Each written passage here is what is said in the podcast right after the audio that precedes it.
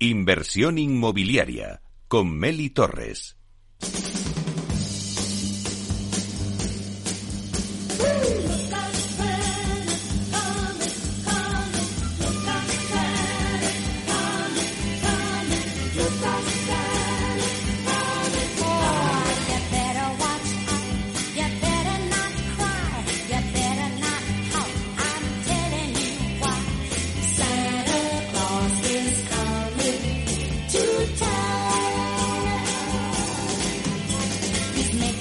Bueno, pues con esta música de fondo tan navideña, hoy la entrevista de la semana se la dedicamos a Antonio Fernández García Fraile, que es director de desarrollo de negocio de Solvia, eh, la firma de servicios inmobiliarios que cuenta con una cartera de 150.000 activos inmobiliarios bajo gestión, de los cuales 20.000 se encuentran en régimen de alquiler. Actualmente Solvia es mucho más que un service, es una inmobiliaria con presencia en el mercado residencial, retail y de inversión que ofrece servicios a particulares, empresas e inversores. Así que vamos ya a saludar a Antonio Fernández para dar un repaso al año 2022 y también cómo se plantea el 2023. Buenos días, Antonio. Hola, muy buenos días, Meli. Bueno, pues me hace muy feliz que estés aquí en directo en nuestros estudios con este ambiente navideño que te hemos puesto para la entrevista. Así que, bueno, pues si te parece, eh, bueno, Solvia sois unos de los principales referentes en gestión de inmuebles de obra nueva en España pero sí que me gustaría que contáramos a los oyentes cuál es vuestro valor añadido. Nosotros al final em, somos una inmobiliaria que llevamos operando en el mercado más de 14 años y, esto, pues oye, al final contamos con más de 15.000 viviendas entregadas y, ahora mismo pues estamos comercializando más de 60 promociones, que son aproximadamente unos 2.000 inmuebles.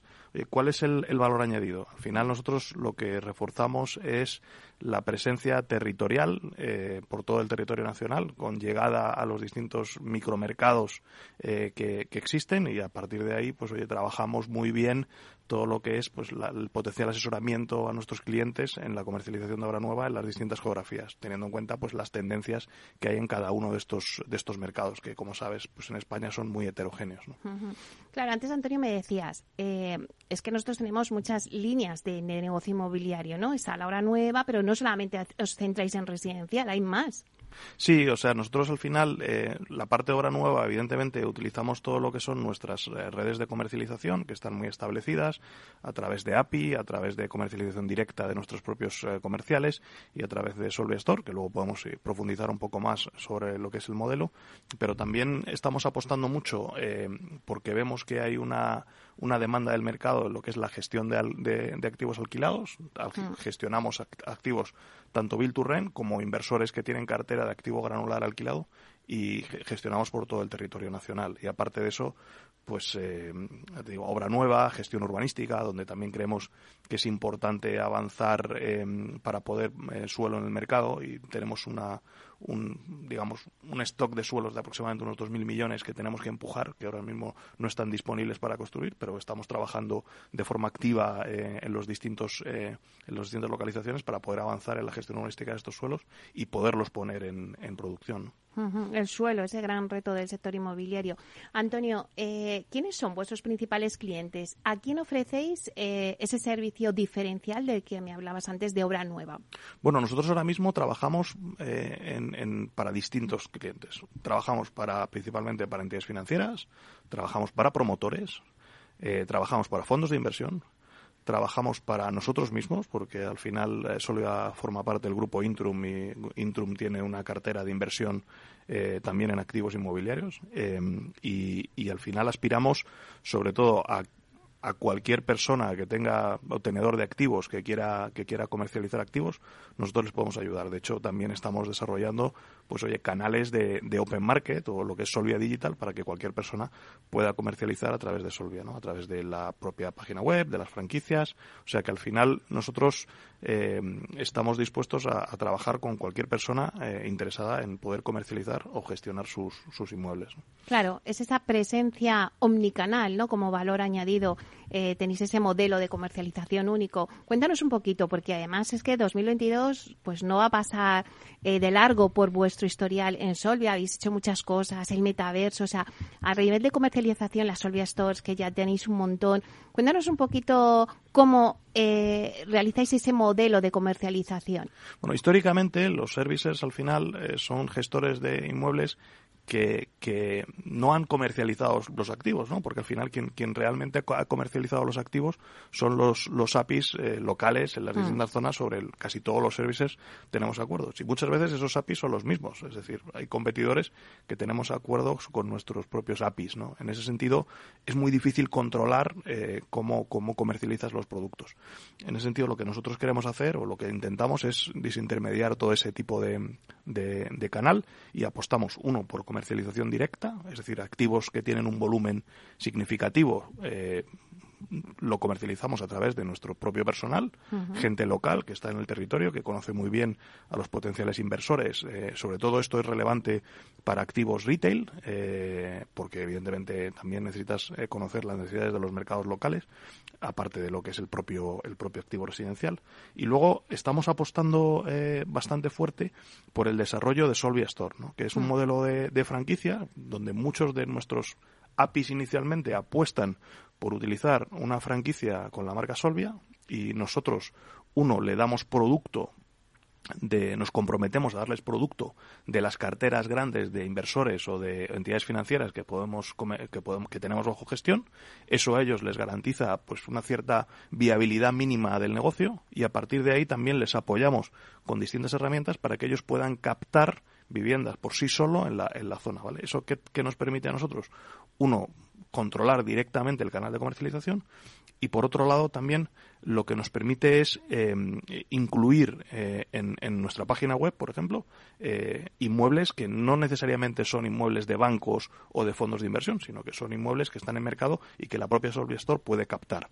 En ese sentido, pues oye, nos permite pues tener muchísima más presencia y, dar muchísima más oferta. O sea, para que os, hagáis una idea, a día de hoy el, em, estamos vendiendo aproximadamente entre, entre 12.000 y 15.000 activos al año ¿no? Em, en todo el territorio nacional. Pues un 30% de, de las ventas, más de un 30% ya, se hacen a través del canal directo de las, de las propias Solvia Store. Eh, no se utiliza API.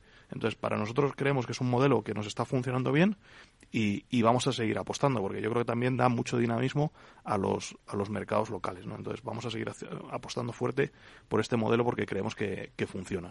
Y también apostáis por soluciones digitales innovadoras.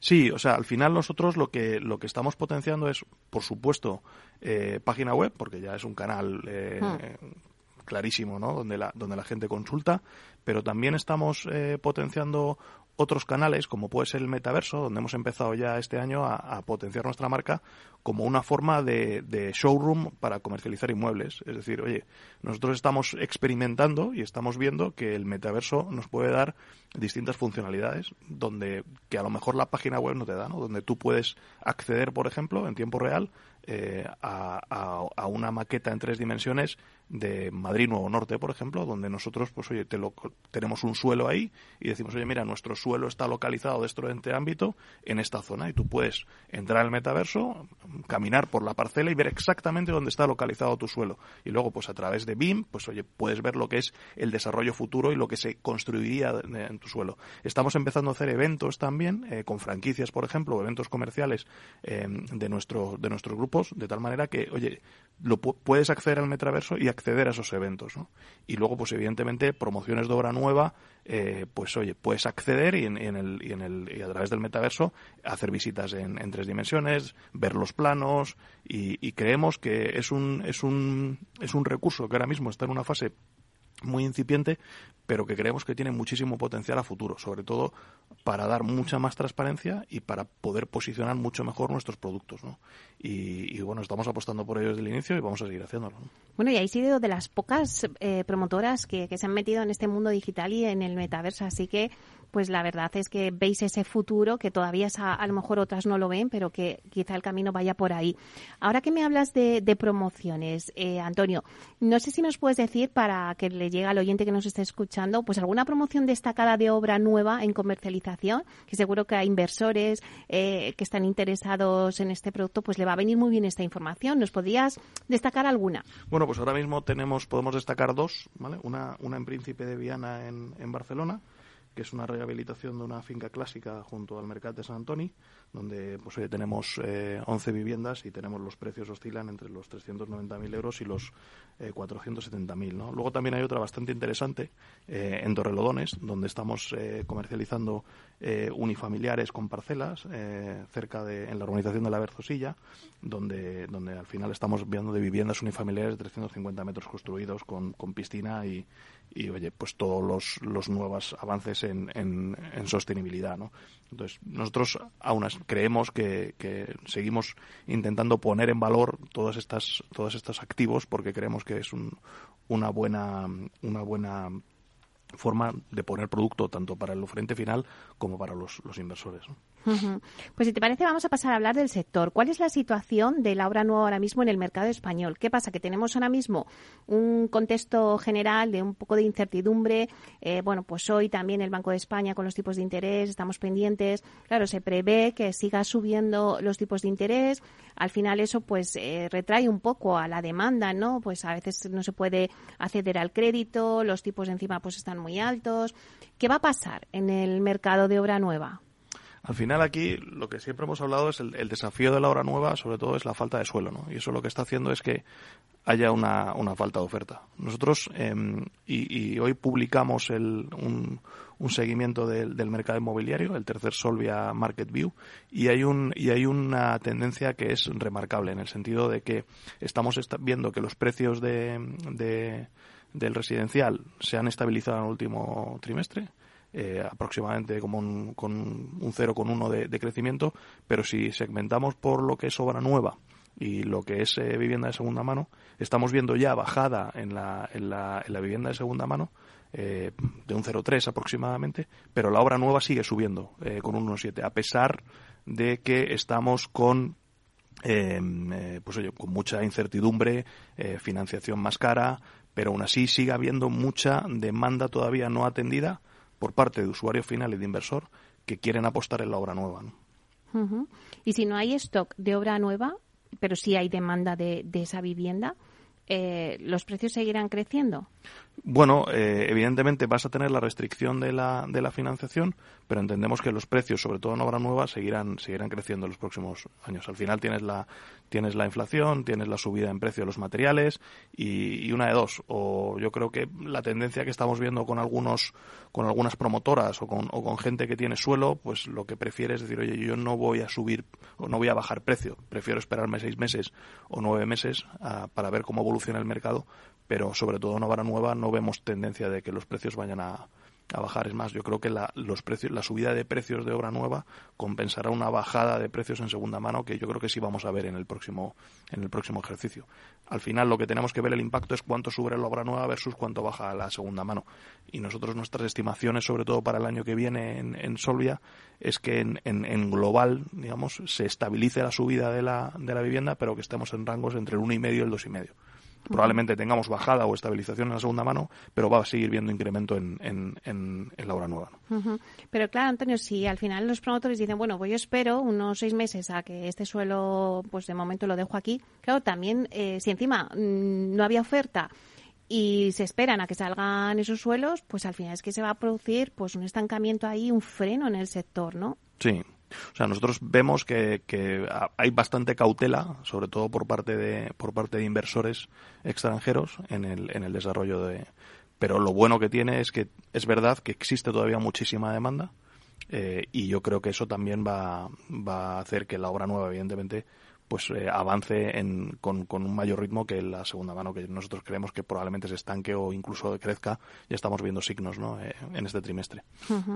Claro, es que al final, eh, bueno, pues en, a lo largo del programa siempre pasan muchos inversores y, y siempre me decís, eh, bueno, pues los principales actores del sector inmobiliario me decís, no, es que aunque eh, la situación económica es la que es, pero eh, el ladrillo es una inversión, un valor refugio y es una inversión que al final la gente siempre eh, lo tiene en cuenta, ¿no? Está en el foco de su cartera de inversiones, ¿no? Se habla, pues eso, de que la demanda sobre la que crece el mercado de la vivienda de obra nueva es muy sólida. Pero claro, yo me pregunto, ¿y qué significa esto? Eh, ¿Sigue siendo la obra nueva ese valor refugio para inversión que siempre se dice? Bueno, la obra nueva y la segunda mano. O sea, nosotros lo que sí estamos viendo es que hay mucha gente que está comprando inmuebles para, para invertir, como una forma alternativa de eh, invertir su ahorro. Y no estamos hablando de grandes tenedores, estamos hablando de, de gente individual que, que, invierte en este tipo de, en este tipo de activos.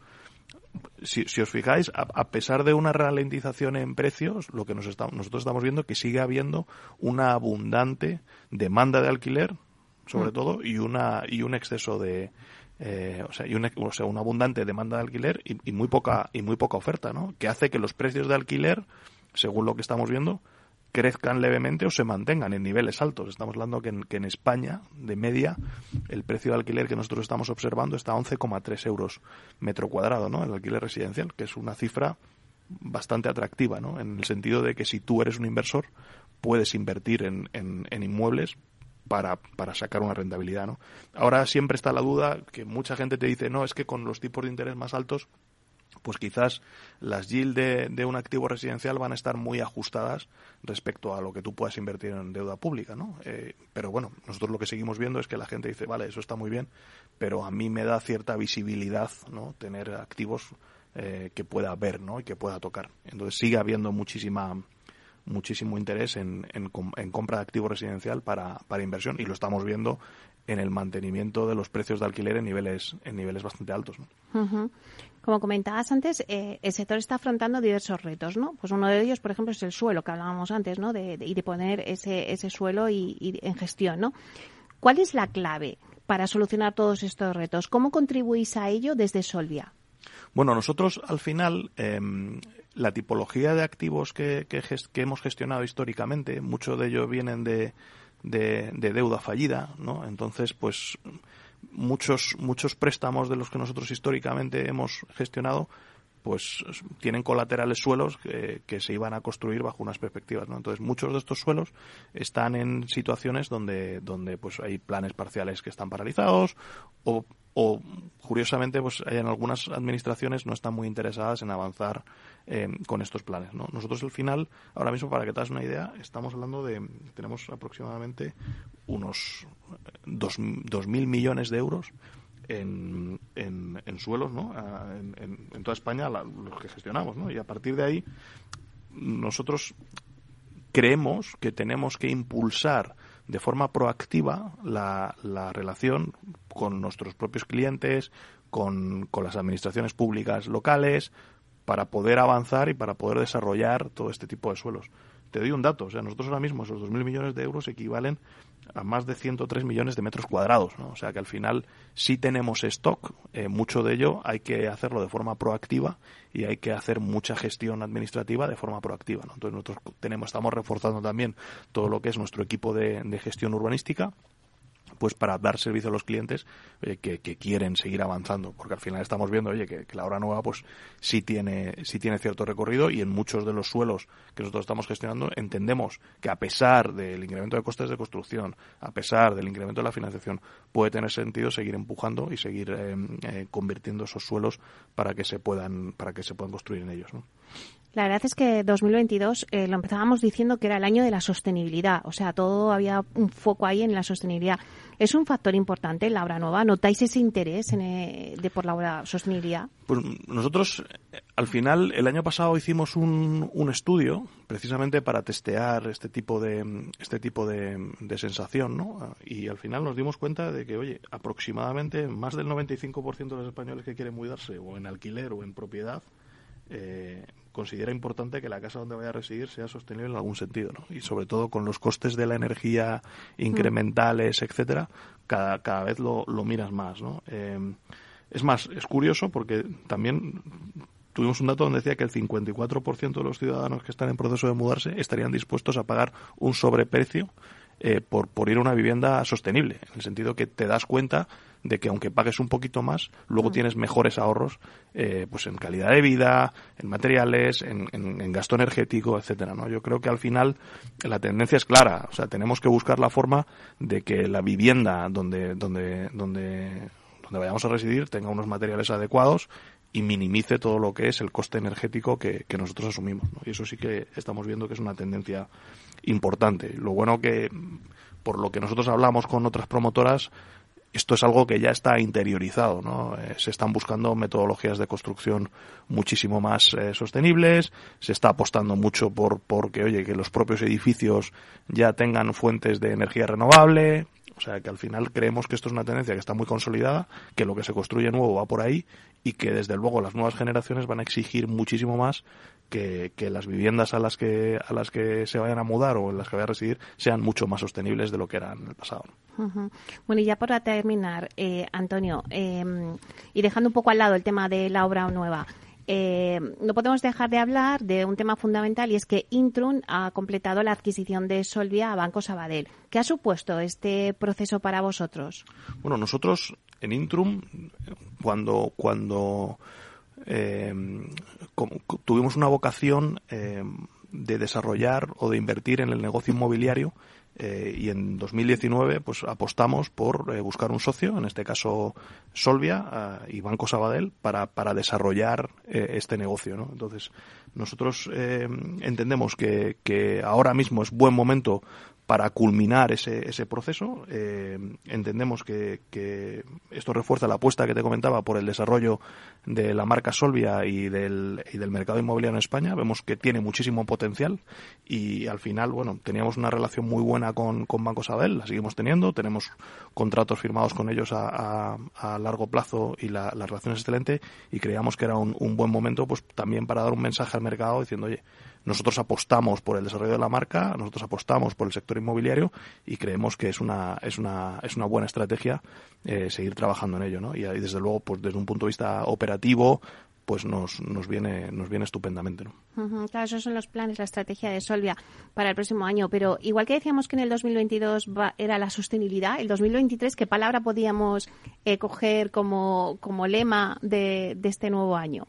Pues es, es complicado, ¿no? Yo creo que al final es un año, es un año más, más de incertidumbre. No, no sabemos muy bien al final qué impactos la, pues la, la, política monetaria, los tipos de interés, la subida de costes van a tener en la, en la en el sector inmobiliario. Pero en cualquier caso, nosotros vemos que, que probablemente sea un año de consolidación, porque no vemos que vaya a haber un, un, un descenso drástico de las transacciones respecto a este año. Habrá, pues oye, eh, estaremos más o menos en línea, pero, pero no va a haber un descenso, un descenso drástico. Y los precios yo creo que se, se van a seguir, van a seguir creciendo de forma moderada, pero, pero creemos que va a ser un año de, consolidación del, del, del, negocio, donde creemos que va a haber, va a seguir habiendo buenos números, va a seguir viendo interés y de hecho, pues oye, nosotros seguimos apostando por, por, por el sector inmobiliario, ¿no?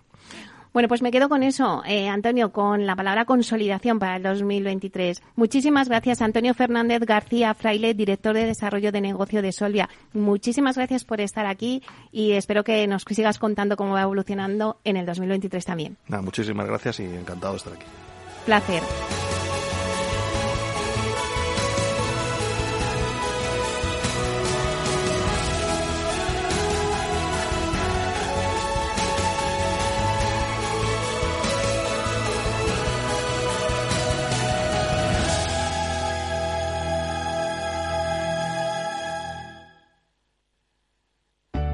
Conecta Ingeniería es el programa que acerca la ingeniería a la sociedad. Todos los miércoles de 10 a 11 de la mañana en Capital Radio con Alberto Pérez. Conéctate. ¿Sabes qué decimos en Andalucía? Disfruta las pequeñas alegrías cada día. Y cualquier día del año. Ven Andalucía. Y también te lo digo yo, Antonio Banderas. Estas navidades, date una alegría. Ven Andalucía. Campaña financiada con fondos FEDER, Junta de Andalucía. Capital Radio 103.2 Gráficas Naciones. Más de 50 años de experiencia en el sector de las artes gráficas. Apostamos por la última tecnología tanto en impresión offset como en digital y gran formato. Realizamos todo tipo de impresión. Tarjetas de visita, folletos, libros, vinilos, decoración y montaje de stands. Más información en el 91 629 2145 o en gráficasnaciones.es.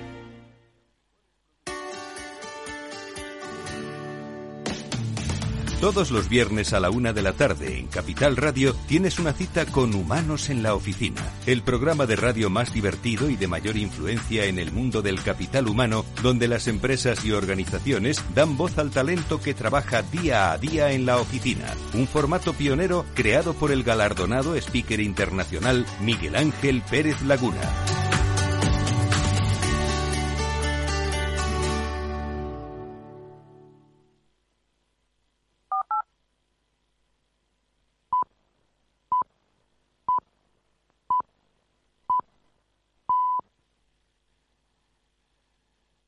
Inversión inmobiliaria con Meli Torres.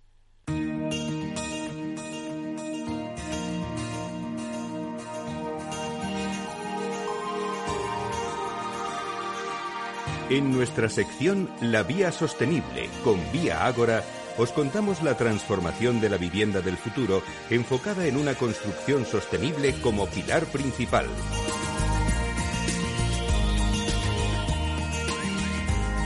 Bueno, pues hoy en la Vía Sostenible eh, hablamos de la nueva colaboración que Vía Agora ha comenzado con la empresa Mobu, ubicada en Cuenca y que emplea a personas con algún tipo de discapacidad y promueve un mundo en igualdad.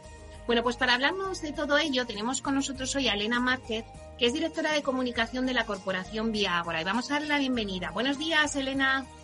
Buenos días, Meli.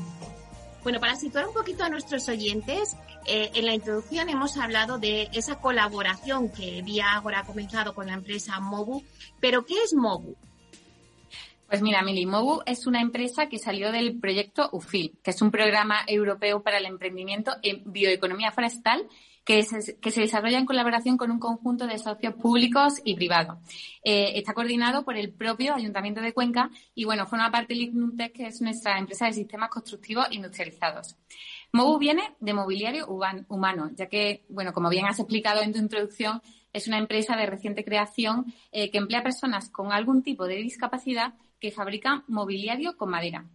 Tiene la particularidad de que usan exclusivamente madera maciza certificada con los sellos FSC o PEF procedente de los bosques de Cuenca, concretamente de los Palancares, la Dehesa de la Mata o las laderas del río Grito que están gestionados de manera responsable. Además, la fabricación de estos muebles se realiza exclusivamente en centros ocupacionales o centros especiales de empleo, con lo que, bueno, contribuimos a la sostenibilidad económica de las asociaciones que cuidan de ellos. Bueno, suena súper interesante, Elena, pero ¿cómo surgió esta iniciativa? Bueno, presentaron el proyecto y desde la corporación tuvimos claro que estaba muy alineado con los valores y la misión de la compañía. Marta, que es su, que es su fundadora, nos explicó la iniciativa con un entusiasmo y una ilusión que bueno, nos contagió desde el primer momento. No sabíamos cómo íbamos a poder colaborar, pero bueno, estábamos convencidos de que había sinergias que teníamos que por lo menos analizar. Así que tras conocer el trabajo que realizan estos artesanos y el mismo con el que elaboran cada una de las piezas que salen de sus talleres, quisimos formar parte del proyecto y promover esa forma de hacer las cosas de siempre de una manera distinta, o como ellos dicen, de una forma más consciente y más humana. Así que, bueno, también es muy bonita la vocación con la que nace MOBU, darle un sentido al trabajo de estas personas, fomentando la motivación, la autoestima, la autorrealización, bueno, esos beneficios emocionales que siempre buscamos en un trabajo. Así que en MOBU le dan esa oportunidad enfocándose en el potencial de sus capacidades, por lo que al final eh, creemos que un mueble de MOBU es mucho más que un mueble, e, está cargado de significado, es diseño, es funcionalidad, pero sobre todo es una manera de aportar valor a nuestro entorno y mejorar la sociedad en la que vivimos, por lo que, bueno, teníamos claro que teníamos que estar en este proyecto. Claro que sí. Claro, ¿y cómo se está traduciendo toda esta colaboración? ¿Qué estáis haciendo? Eh, eh, acabamos de empezar. Hemos comenzado con nuestra promoción de Valdebebas que entregamos eh, a principios del próximo año. Cada una de las viviendas tendrá un regalo de bienvenida fabricado por estos artesanos y continuaremos en las futuras promociones que vayamos entregando, porque lo que queremos es que sea una, colaboración que se mantenga en el tiempo y seguir contribuyendo a generar este impacto positivo con nuestra, con nuestra actividad. Además de esta nueva alianza, ¿qué otras habéis iniciado en materia de sostenibilidad o RSC en la corporación? Bueno, continuamos colaborando con la Asociación Down Madrid, organizando, entre otras muchas actividades, las Olimpiadas Inclusivas y a partir de enero comenzaremos un nuevo proyecto incluyendo un espacio en nuestro canal Agora Channel para que los chicos puedan realizar entrevistas, debates, etcétera, en un plato de televisión, bueno, en nuestro plato de televisión, eh, y fuera de su centro de trabajo para que también conozcan la realidad de otras compañías.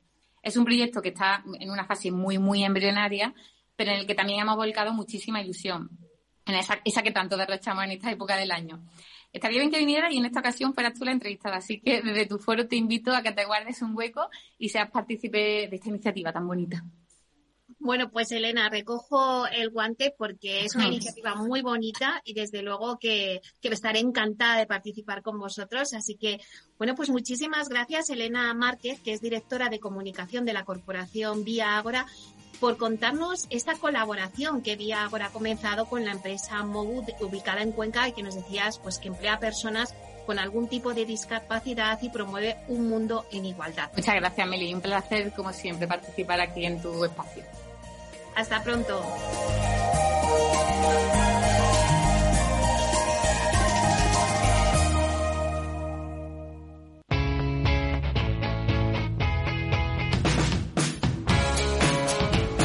La economía despierta.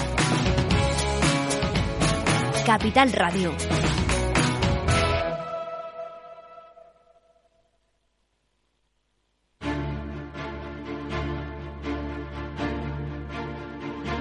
En inversión inmobiliaria, momentos culminantes con Culmia. Cada persona es un camino, una experiencia y un destino. Conociendo el destino es la mejor manera de empezar el camino. Culmia es la historia de miles de personas que han llegado a su destino, su hogar. Culmia te acompañará en un camino lleno de momentos culminantes que se producen en la compra de una vivienda junto a expertos del sector, Culmia dará respuesta a todas las incertidumbres y ayudará a culminar con éxito el destino, la compra de una vivienda.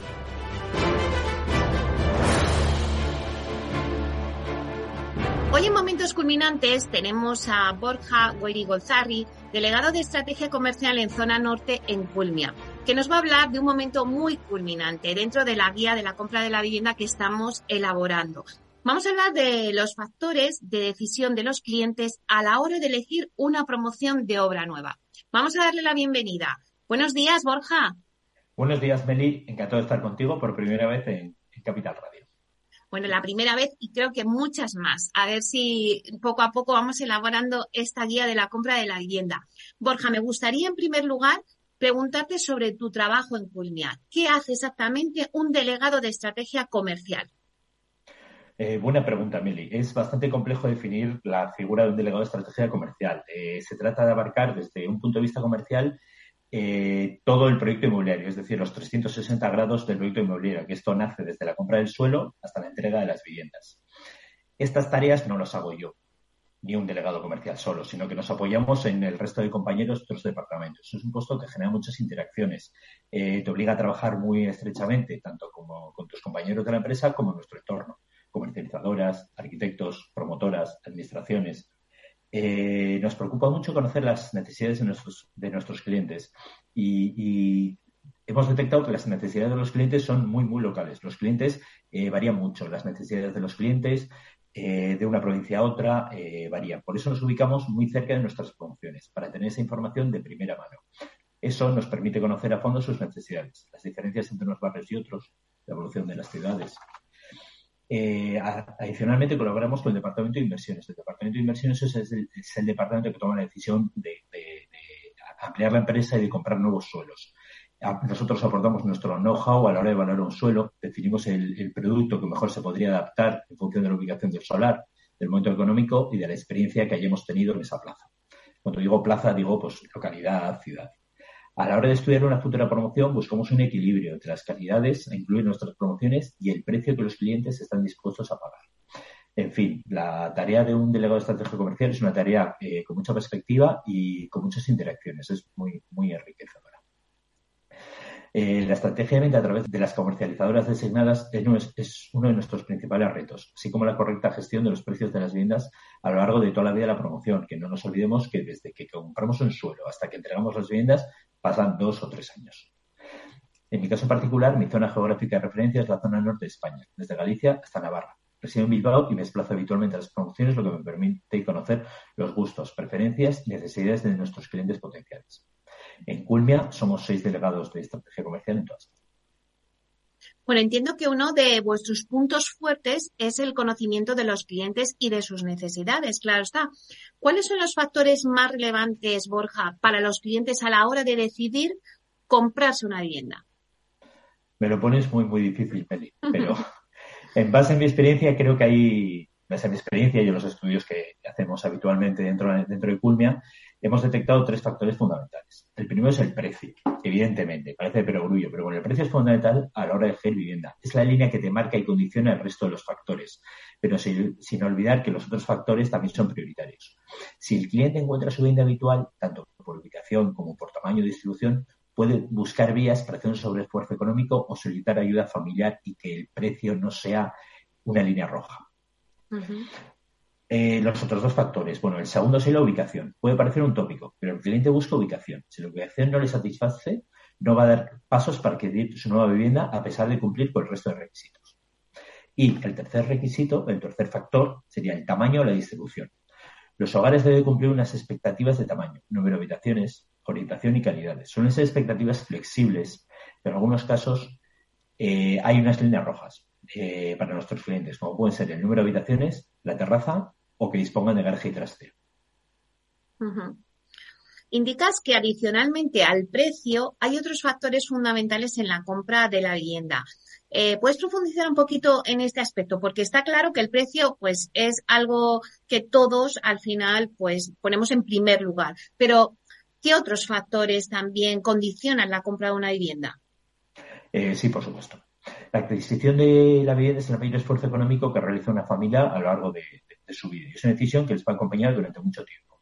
Y ahora los clientes actuales son mucho más exigentes que antes, ya que disponen de mucha más información y realizan un esfuerzo personal importante en tiempo para buscar eh, cuáles son las mejores promociones, analizan cuáles son sus necesidades y cuáles son los plazos de entrega de las nuevas promociones. Entonces es un cliente mucho más cualificado que, con anterioridad. Y este cliente valora enormemente la ubicación. Eh, bien porque es una zona que ya conoce, porque allí tiene familia y amigos, porque ya reside, porque está bien comunicada. La ubicación también es una cuestión de estatus social, no nos olvidemos, de seguridad, de oferta educativa. todos esos factores se, van, se van sumiendo, se van sumando. Luego, adicionalmente a la ubicación está el producto. Y aquí es donde nos encontramos cierta flexibilidad. Pero hay grandes líneas que los clientes tienen muy claro, que suelen ser el número de habitaciones, la orientación de la vivienda y la existencia de terrazo de jardín. Eh, desde el 2020, la demanda de la vivienda con terraza, por ejemplo, en el norte, que es la zona que ocupa, aumentó de manera exponencial. Hasta, hasta esa fecha, tener terraza era algo como un extra de la vivienda. Pero ahora muchos, para muchos de los clientes convierte en algo imprescindible. Eh, tal como concluíamos en nuestro informe El viaje del comprador en España, el principal motivo para iniciar búsqueda de vivienda es la de contar con terraza o jardín en un 25%. Esto es un dato para mí brutal. Luego, por delante de otras motivaciones como vivir en una zona más tranquila, un 22%, o buscar una vivienda más amplia, un 18%. Adicionalmente, los clientes buscan viviendas con salones y cocinas más espaciosos, una habitación que se puede destinar a trabajar y crece el número de clientes que ponen en valor la cercanía a zonas verdes y a centros sanitarios. Claro, eh, ¿de qué forma Culmia recibe la información de los clientes potenciales? Es decir, ¿cómo definís vuestros productos para que satisfagan las necesidades de los clientes? Eh, de varios métodos. Empleamos métodos tanto cualitativos como cuantitativos. Nosotros observamos y valoramos las ventas que se han realizado en los últimos meses en la zona donde nos queremos implantar, tanto las ventas que hayamos hecho nosotros como las de la competencia. Mm, valoramos las tipologías, las calidades, los ritmos de venta, eh, la renta per cápita de los clientes potenciales, una serie de datos que nos empiezan a dar una imagen general de lo que debe ser nuestra promoción. Y luego, en paralelo, trabajamos aspectos más cualitativos, es decir, bajamos más al, al barro. Son los datos que se recogen a pie de calle. Podemos contactar con los clientes potenciales, eh, siempre buscamos para el punto de venta personal que resida en la zona, que conozca la zona y que nos pueda dar el pálpito del barrio donde, donde nos querramos implantar. Luego también realizamos eh, encuestas a clientes potenciales, es decir, intentamos dar voz a nuestros clientes. Claro, has mencionado antes, Borja, los espacios, las habitaciones. Me gustaría preguntarte, ¿cómo ha evolucionado el mundo inmobiliario desde el 2020 con relación, por ejemplo, a los tamaños, las tipologías de las viviendas? ¿Qué demandan ahora mismo? A mi entender, hay un antes y un después. Nos hemos dado cuenta, dentro de esto me incluyo, que nuestras antiguas viviendas tenían carencias y los clientes quieren unas viviendas adaptadas a la realidad que nos está tocando vivir. Eh, lo que hemos comentado antes, eh, nos hemos dado cuenta que necesitamos salones y cocinas más amplios y luminosos. ¿Por qué? Porque pasamos mucho más tiempo en nuestros salones y en nuestras cocinas que antes. Y luego necesitamos espacio para trabajar en casa. Antes te montamos una mesita, una esquina del salón y te valía. Ahora no, ahora quieres algo más profesionalizado porque metes muchas más horas en casa. Entonces buscamos espacio para trabajar en casa y también le damos una importancia a que sean viviendas sostenibles. Cada vez nos importa más el medio ambiente. Nos damos cuenta de que esto es importante, que esto no es una moda, sino que esto es algo importante y que tiene que estar en, nuestro día a día. Luego, terrazas y jardines. Las terrazas y jardines nos han considerado necesarias en producto de primera vivienda hasta este 2020. Evidentemente, siempre ha estado ahí, pero ahora es cuando las ponemos en valor. Lo que anteriormente era un lujo, ahora se convierte en necesidad. Los clientes buscan una terraza con una estancia más de la vivienda, donde hacer parte de la vida, no como algo puntual. Por ejemplo, nuestra promoción de Culmiares de Aponte en Pontevedra, el proyecto era un proyecto pre-COVID, los arquitectos les dimos las directrices mucho antes del COVID y con posterioridad nos hemos dado cuenta pues que tenía áreas de mejora el proyecto. Lo hemos modificado para dotar de mayor superficie de, terraza a las viviendas porque los clientes nos lo piden. Luego, otra promoción, por ejemplo, que nos está funcionando muy bien es Culmiar en el Gijón. En la segunda fase tenemos una tipología de viviendas que son viviendas que tienen dos habitaciones y una habitación adicional que la planteamos como despacho. Eh, estamos en los años del teletrabajo y esto ha llegado para quedarse. Y los clientes nos solicitan esos espacios. Pues este, esta tipología, que sería una tipología de dos más uno, de tres habitaciones, pero no lo planteamos como tres, pues esta tipología está siendo un éxito de ventas. Por último, Borja, me gustaría preguntarte, desde Culmia, ¿cómo os habéis adaptado a estas nuevas necesidades del cliente? Esta todavía es más difícil, Emily. Bueno, en Culmia solo tenemos un objetivo, eh, que los clientes encuentren el hogar que quieren. Nos preguntamos de qué manera podemos conseguir ese objetivo atendiendo a las nuevas necesidades que hemos detectado y que el, y que el mercado nos demanda. Y hemos apostado por tres aspectos que nos hacen diferentes. Estos tres aspectos serían innovación, sostenibilidad y experiencia de cliente. Innovación.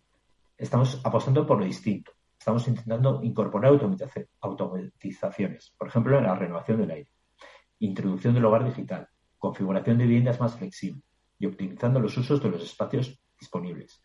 En definitiva, innovando. Otro aspecto importantísimo es la sostenibilidad. Queremos crear entornos respetuosos con el medio ambiente. Y el tercer aspecto sería eh, experiencia de cliente. Buscamos que el camino que recorren nuestros clientes desde su primera llamada hasta que les entregamos las llaves sea una experiencia positiva y que se sientan acompañados en todo momento, que nunca les dejemos solos. Es un camino largo, es un camino de dos años, de tres años y a veces los clientes nos dicen, es que no hemos tenido atención, no, no, queremos que esto sea ir un poquito de la mano, son, son nuestros clientes. Y luego, eh, siempre escuchando al cliente y, entre comillas, viajando con él. Esto es un viaje que tiene que hacer el cliente acompañado de nosotros, que somos los que les podemos orientar. Claro que sí, qué bonito viaje eh, donde al final pues es tu hogar. Muchísimas gracias, Borja Guirigolzarri, delegado de Estrategia Comercial de Zona Norte en Culmia. Gracias por darnos este último momento culminante del año en nuestra guía de la compra de una vivienda. Te deseo unas felices fiestas y lo mejor para el 2023. Muchas gracias a ti, Meli. Nos vemos pronto y nuestros mejores deseos para el 2023. Inversión inmobiliaria y PropTech con Urbanitae, un espacio donde descubriremos las nuevas claves financieras que están cambiando el sector inmobiliario gracias a la transformación digital. Bueno, pues hoy en nuestro espacio de inversión inmobiliaria y PropTech con Urbanitae vamos a daros las nuevas claves financieras que están cambiando el sector inmobiliario gracias a la transformación digital. ¿Y quién mejor para contarnos qué se cuece en este sector que Diego Bestar, que es consejero delegado y fundador de Urbanitae? Vamos a darle la bienvenida.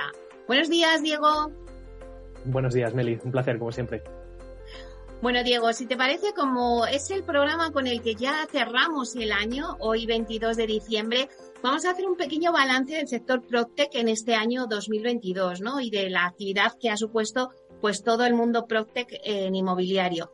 Eh, por supuesto, pues también tenemos que hablar de vuestra plataforma, que la verdad es que eh, creo que habéis avanzado un montón y que estáis ya en el top.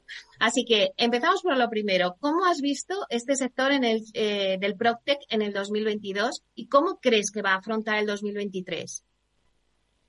Pues mira, ya lo hablábamos en la última vez que, estuvimos en este espacio y, yo creo que, que, se constata, ¿no? Al final, el mundo de, las tecnológicas y de las startups este año ha recibido un balapalo bastante importante. Las valoraciones han, caído mucho ¿no? y, hemos estado muy bombardeados por anuncios tipo que Meta, eh, el antiguo Facebook, pues ha despedido a miles de empleados, ni, hablar de Twitter y todo lo que ha pasado por ahí.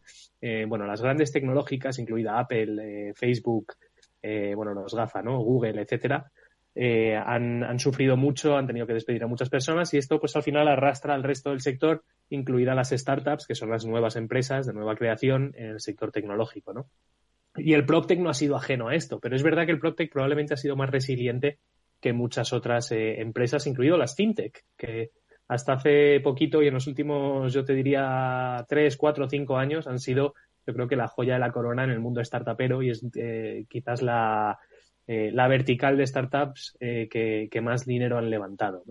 Entonces, el PropTech la verdad es que se ha comportado bien. Lo hablábamos también la última vez eh, de que dentro del PropTech las iBuyers han sido las que más capital han levantado. Las iBuyers, para que los que no lo conozcan o, les suene a chino un poco lo que estamos diciendo, son las empresas que básicamente te compran la vivienda en cuestión de siete días, es decir, hacen un análisis rápido utilizando datos eh, y, Big Data y hacen una oferta y te compran la vivienda en siete días con capital propio.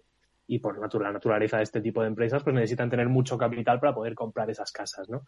Con lo cual, han sido empresas que han acudido a los mercados para levantar rondas de financiación de forma muy recurrente y hemos visto rondas pues enormes, ¿no? Rondas de 20, 30, 40 millones de euros en los últimos 12 meses y, yo creo que dentro del PropTech siguen siendo eh, las plataformas que, o la vertical de PropTech que más capital levanta.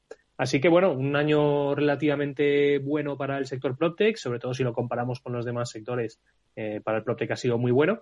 Y de cara al 23, pues veremos. La verdad es que está todo muy incierto, pero es verdad que el mundo inmobiliario es un mundo refugio y, el sector inmobiliario, aparte del PropTech, eh, tiene unas perspectivas bastante buenas de cara al 23, con lo cual pues eh, si yo tuviera que sacar la bola de cristal y mojarme, te diría que el PropTech el año que viene pues también tendrá un buen año, sobre todo comparado con, otras verticales del mundo startup. Y vamos a hacer ahora un balance, pero de, cómo ha ido el año en Urbanitae, ¿no? El año pasado cerrasteis la mayor operación de crowdfunding inmobiliario de la historia de España hasta la fecha y el primero con un ticket de 5 millones de euros, que se dice pronto. Bueno, cuéntanos, ¿Cuáles han sido los principales hitos de la plataforma este año? ¿Habéis superado las expectativas en cuanto a inversión que os habéis planteado? Pues sí, la verdad es que ha sido un año muy bueno, muy bueno en todos los sentidos. Eh, como comentabas, yo creo que el hito del 21, eh, aparte de hacer un, nivel de producción que llegamos a cerrar a 33 millones de euros, creo que cerramos en el 21, eh, con 33 millones de euros financiados, para dimensionar esto, pues este año vamos a superar los 75 millones, ¿no? O sea que hemos hecho eh, más del doble de la producción del 2021. Eh, y si en el 21 el hito más importante era la primera vez que una plataforma de crowdfunding había podido llegar al máximo que marca el regulador, que son 5 millones, bueno, pues en este año 2022 hemos hecho ya tres o cuatro proyectos de ese calibre, ¿no? O sea que eh, se ha convertido en algo recurrente, que ya no celebramos por todo lo alto, porque ya se convierte en casi, algo casi, casi habitual, pero no deja de ser muy llamativo que entre pequeños y medianos inversores, que de media invierten entre 2 y 3 mil euros, eh, podemos levantar 5 millones de euros y hacer una promoción de, de, 150 viviendas en Tenerife, ¿no? Es algo que sigue siendo bastante llamativo y que, que, bueno, que quizás en su día cambió el paradigma del crowdfunding y que este año pues ha sido la constatación de que, de que esto es viable y recurrente, ¿no? Dicho esto, eh, seguimos con unos resultados muy buenos dentro de nuestra cartera. Yo creo que lo que mejor o más eh, orgullosos eh, nos hace estar dentro de Urbanitae es de cómo se está comportando la, cartera de inversión que tenemos. Porque uno puede invertir, levantar mucho dinero e invertir, pero luego hay que cruzar los dedos y esperar a que las cosas vayan bien, ¿no? Y, la realidad es que está funcionando muy bien la cartera. Estamos dando mejores resultados que los que se publican en la web.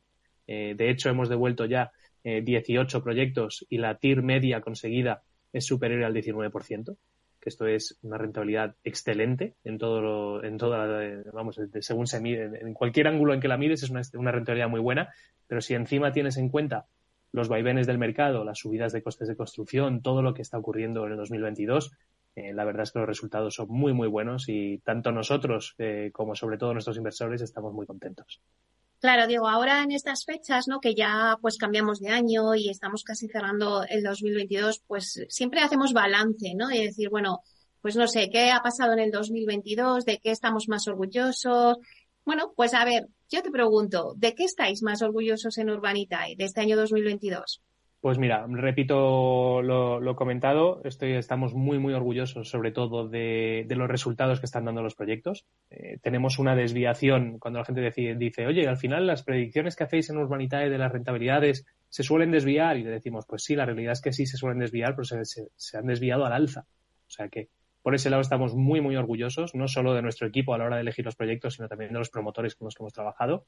Y este sería el segundo punto. Yo creo que mm, quizás de lo, de lo más orgulloso de lo que estamos, y lo hemos hablado muchas veces en este espacio, es de todos los promotores que han confiado en nosotros y, a los que no les hemos fallado nunca a la hora de levantar su capital y a la hora de mantener esa relación con ellos. ¿no? Son 44 promotores con los que hemos trabajado ya. Y, y bueno, son promotores además muchos de ellos recurrentes. Más de la mitad han hecho ya más de dos proyectos con nosotros.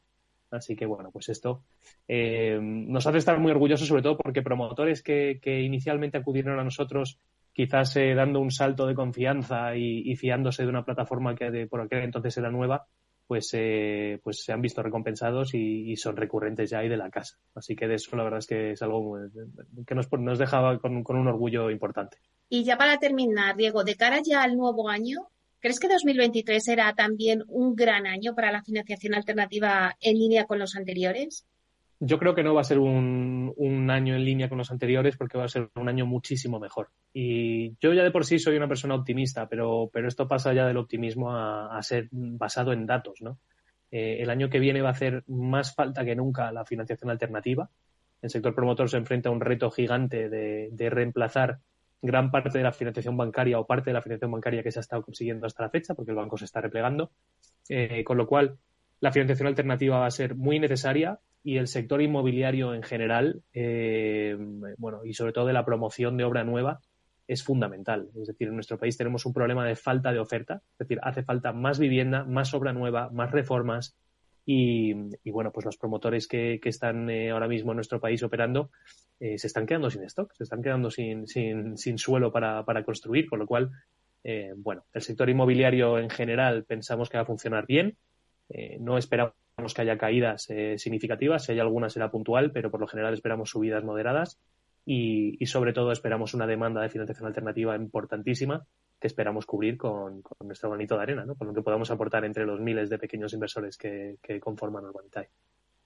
Claro que sí. Pues Diego, solamente me queda desearte lo mejor para el 2023 y que por favor sigamos compartiendo buenas noticias de Urbanitae en el 2023. Eso espero, Meli. Muchísimas gracias como siempre y nos vemos el año que viene. Hasta el año que viene, Diego. Un besazo. Hasta pronto. Adiós.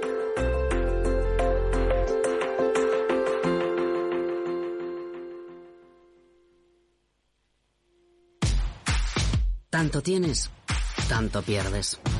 Hay imprevistos que lo cambian todo y los riesgos están ahí siempre, como el saneamiento, la pérdida de crías o las enfermedades del ganado. Por eso necesitas un buen seguro pecuario que garantice tu tranquilidad.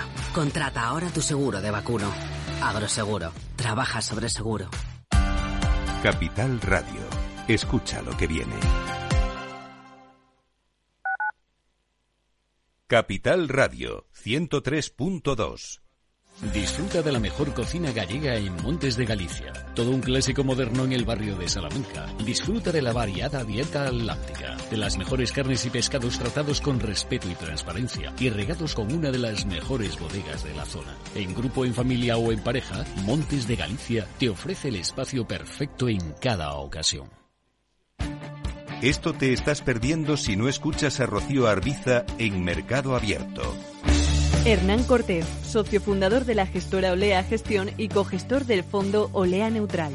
Además de la multitud de activos, el multiactivo tiene esa función fundamental que es descartar los activos que no aporten valor a la cartera. Eso no pasa en los fondos mixtos. Un fondo mixto siempre va a tener bonos de gobierno lo tendrá en, proporciones mayores o menores, en función de cómo tengan las expectativas, pero nunca abandonará una clase de activo tan importante como el fondo de gobierno, una clase tan importante de activo como la bolsa americana. Mientras que un multiactivo, si realmente lo es, como nosotros, o sea, nosotros no tenemos bonos de gobierno en la cartera. Como en este momento vemos que no nos aporta ninguna rentabilidad y solo nos aporta riesgo de caída de precios, ¿para qué voy a tener ese activo? Mercado Abierto con Rocío Arbiza. Escucha cada jueves, a partir de las 11 de la noche, en Líderes Globales, las entrevistas que Raúl Castro nos trae desde Florida. Personas inspiradoras de habla hispana que han destacado en sus actividades más allá de nuestras fronteras y que nos dejan sus enseñanzas y aprendizajes desde el punto de vista más personal. Líderes Globales, con Raúl Castro en Capital Radio.